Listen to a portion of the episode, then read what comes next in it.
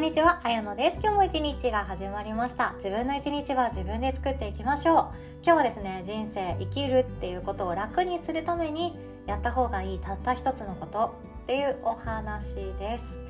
生きるを楽にするっていうテーマで配信させていただいております。人間関係のことだったりお仕事のことだったりコミュニケーションのこと心のこと体のことどれも私自身が、うん、楽に生きたいわっていう気持ちをもとにいろいろと学ばせていただいたことをシェアしているっていうような状態なんですよね。でも私もですね生きるを楽にしたくてしたくてたまらなくって学んだ結果実は生きるを楽にするっていうことは自分っていうその一本の軸ですね。自分の人生を主体的に生きる。自分で自分の人生を作る選ぶっていうことが大事っていうことはよく分かってきました。で今日はですねまた別の切り口でのお話をシェアさせてください。とその前に1点だけお知らせをさせてください。いよいよ今週末となりました。7月23日朝10時30分からは大人のための人間関係の学校職場での悩みが楽になる特別ワークショップとなってております。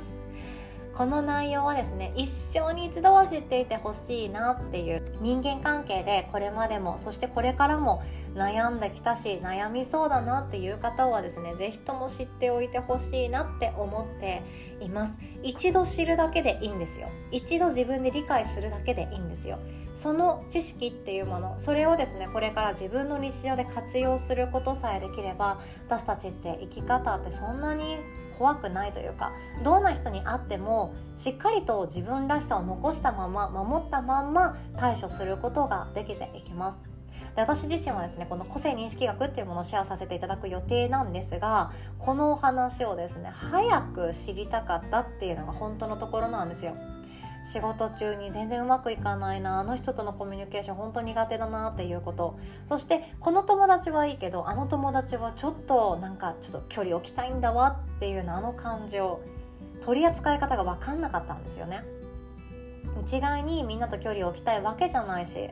でも誰にでも優しくしたいわけじゃなくってなんか難しいなって思っていたんですが自分の個性っていうものそれがたった一つのものであって相手の個性っていうものも自分と違う場合が多い。だから自分と相手は違ってそれでいいんだよ。そしてその中でいかにして対応して自分のコミュニケーションっていうものを使いながら自分の人生をより良くしていくかっていうこと。これが人生の大事なところなんですよね。で私たちはですね残念ながら一人ぼっちで喜びとか感動とか幸福っていうのってなかなかゲットできないです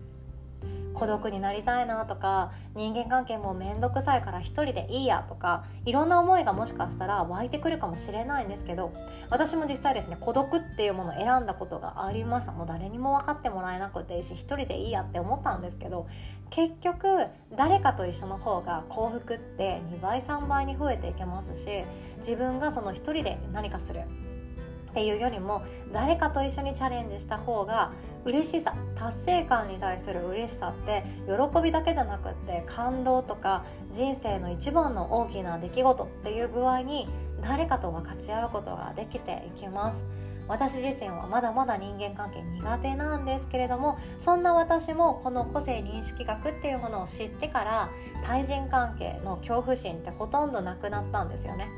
自分が今まさにそういう仕事をやっているからこそ思います。毎日毎日初対面の方ともお話ししますしいろんな方と出会ってまた話を紡いでいくっていうことを毎日やっています。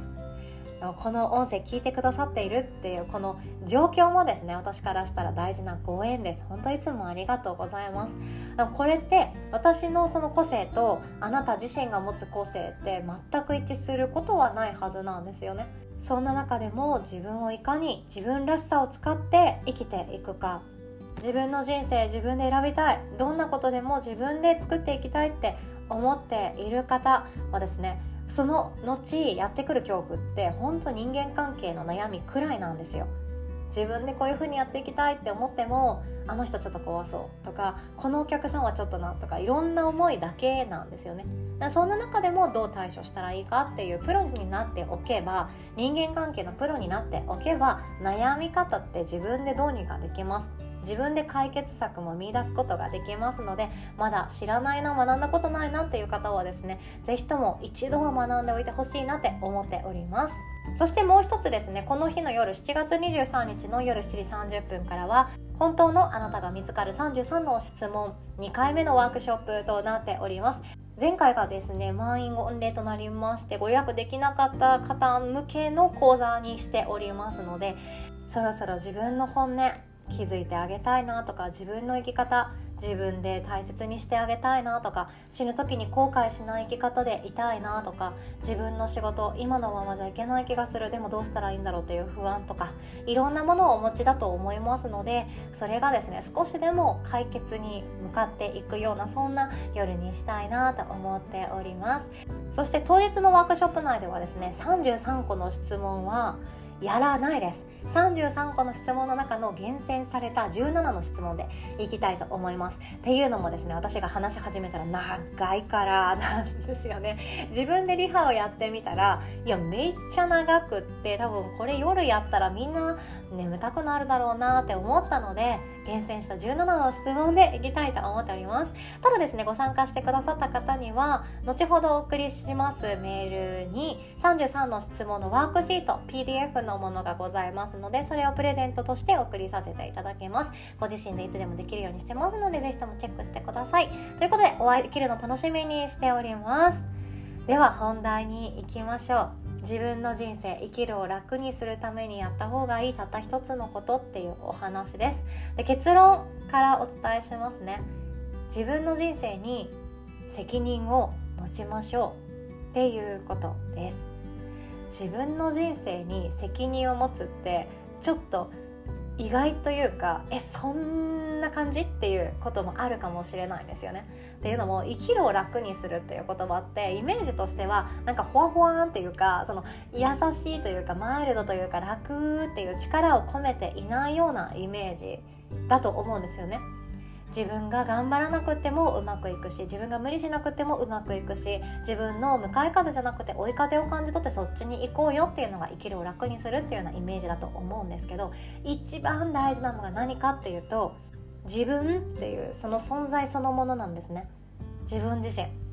このまあ、軸って言ったりもしますね。自分軸っていうもの。ヨガのトレーニングの中でもコアトレっていうもの。これは体の軸を安定させていくものなんですね。でコアトレをしていくと結果的に心の軸っていうものも安定していくので自分のことその自己肯定感っていうものを安定させることができたり私は私でいいやとか今起こってる全てのことに感謝したいというその思いにつながっていくものなんですよね。体を鍛えるっていうのは。体と心がつながっているって聞いたことありませんか？心がドヨンってしてると体もなんだか不調です。私なんて今ワクチン昨日打ったんですよね。もう朝からなんか腕痛くって熱っぽくってドヨンってしてますそんな日ってやっぱり体がだるいから心もだんだんとだるくなってきて今日昼からどうしようかな昼寝しようかなっていうような心境になってしまうんですよね。どうしても。だから心と体っていうのはつながっています。でそして今回のお話自分の人生に責任を持って生きるっていうこと。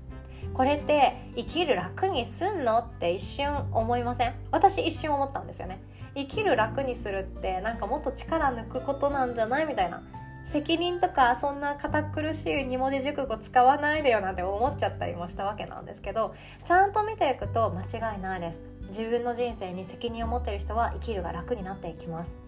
自分の人生に責任を持たない毎日。どんなものかなって考えてみてください。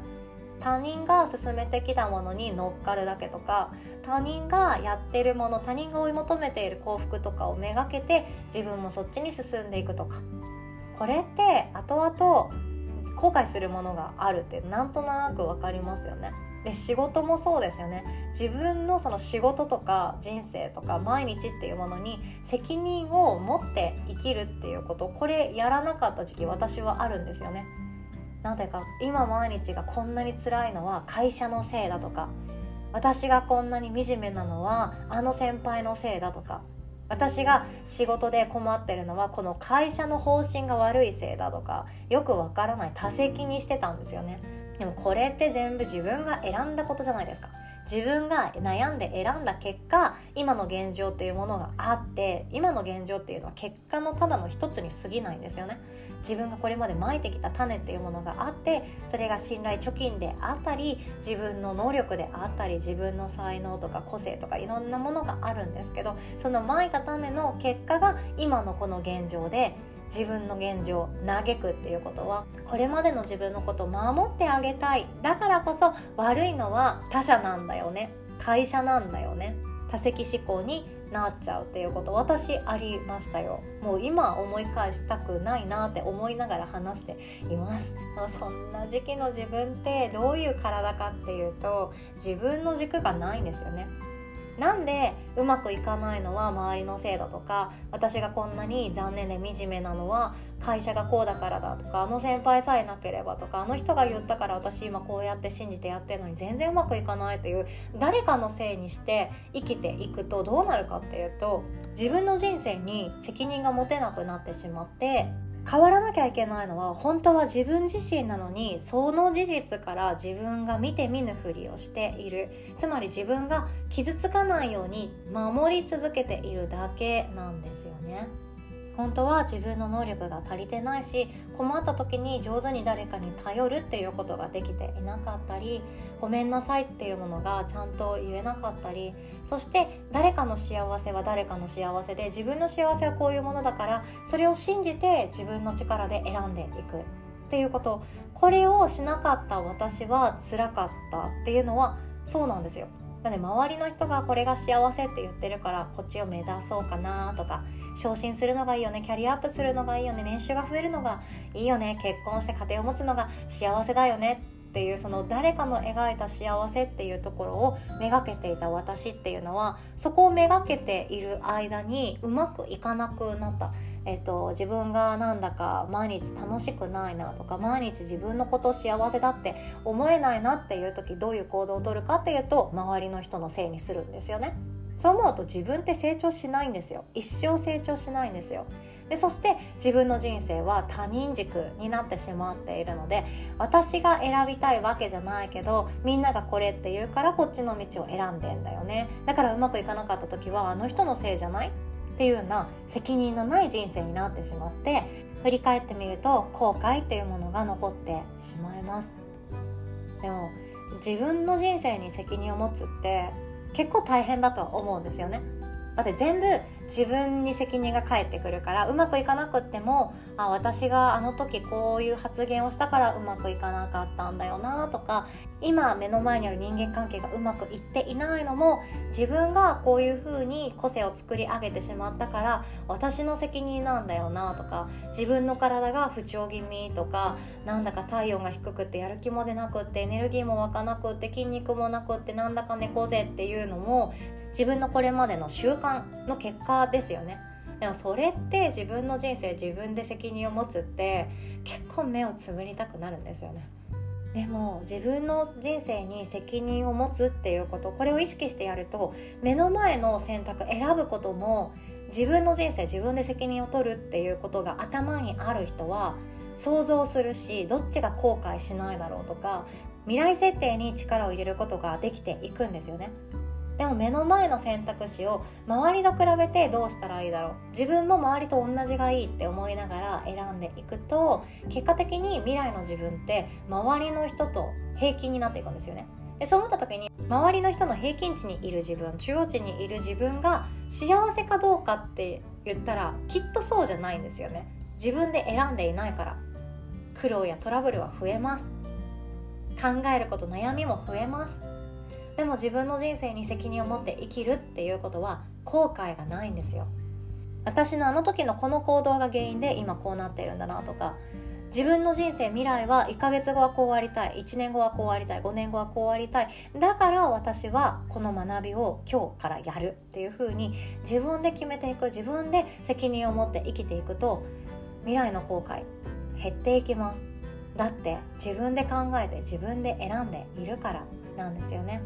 大人になったら誰かに頼った方がいいし大人になったらお金とか経歴とか学歴よりもどれだけ素敵な笑顔を持っていてにこやかに接してくれる人なのかの方が大切だったりするじゃないですか。いろいろあると思います。小説あると思いますけど自分の人生に責任を持つ。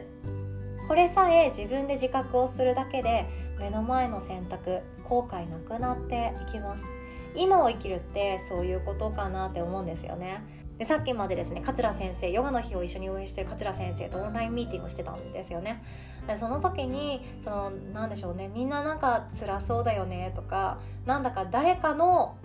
指定された人生を生きている。誰かの望むお母さんをやってるから辛くなっちゃうんだよねとか自分の軸っていうものを自分で守ってあげてないとやっぱり辛くなっちゃうよねっていう話とかをしてたんですよね。でこの話はまた別の回でさせていただこうと思ってるんですけどどんな選択をしても自分が後悔しないっていうものそれが自分の人生を作る一番大事なところだと思います。誰かの人生生きるのもそろそろやめていきましょう。私はそれがだいぶ遅かったです。20代半ばとかでした。誰かの望む人生を目指して誰かが幸せだっていうところを目指してみんなからすごい企業に入ったねとかすごい仕事してるねって言われることが自分のその満足につながるって思い込んでいたんですけど実際自分がやってみて全然そうじゃなかった。自分で全然選んでいなかった。誰かと比べて選んでいたし誰かに言われて選んでいるっていう毎日が多くありました。でもそろそろ自分で生きていきましょう。自分の本音に従って生きる人。この人は生きるのが楽な人です。ということで今日はこんなお話でございました。最後までお聴きくださりいつも本当にありがとうございます。本当の自分を見つけたいと思う方は7月23日の夜7時30分からお会いできるの楽しみにしております。ではおしまい。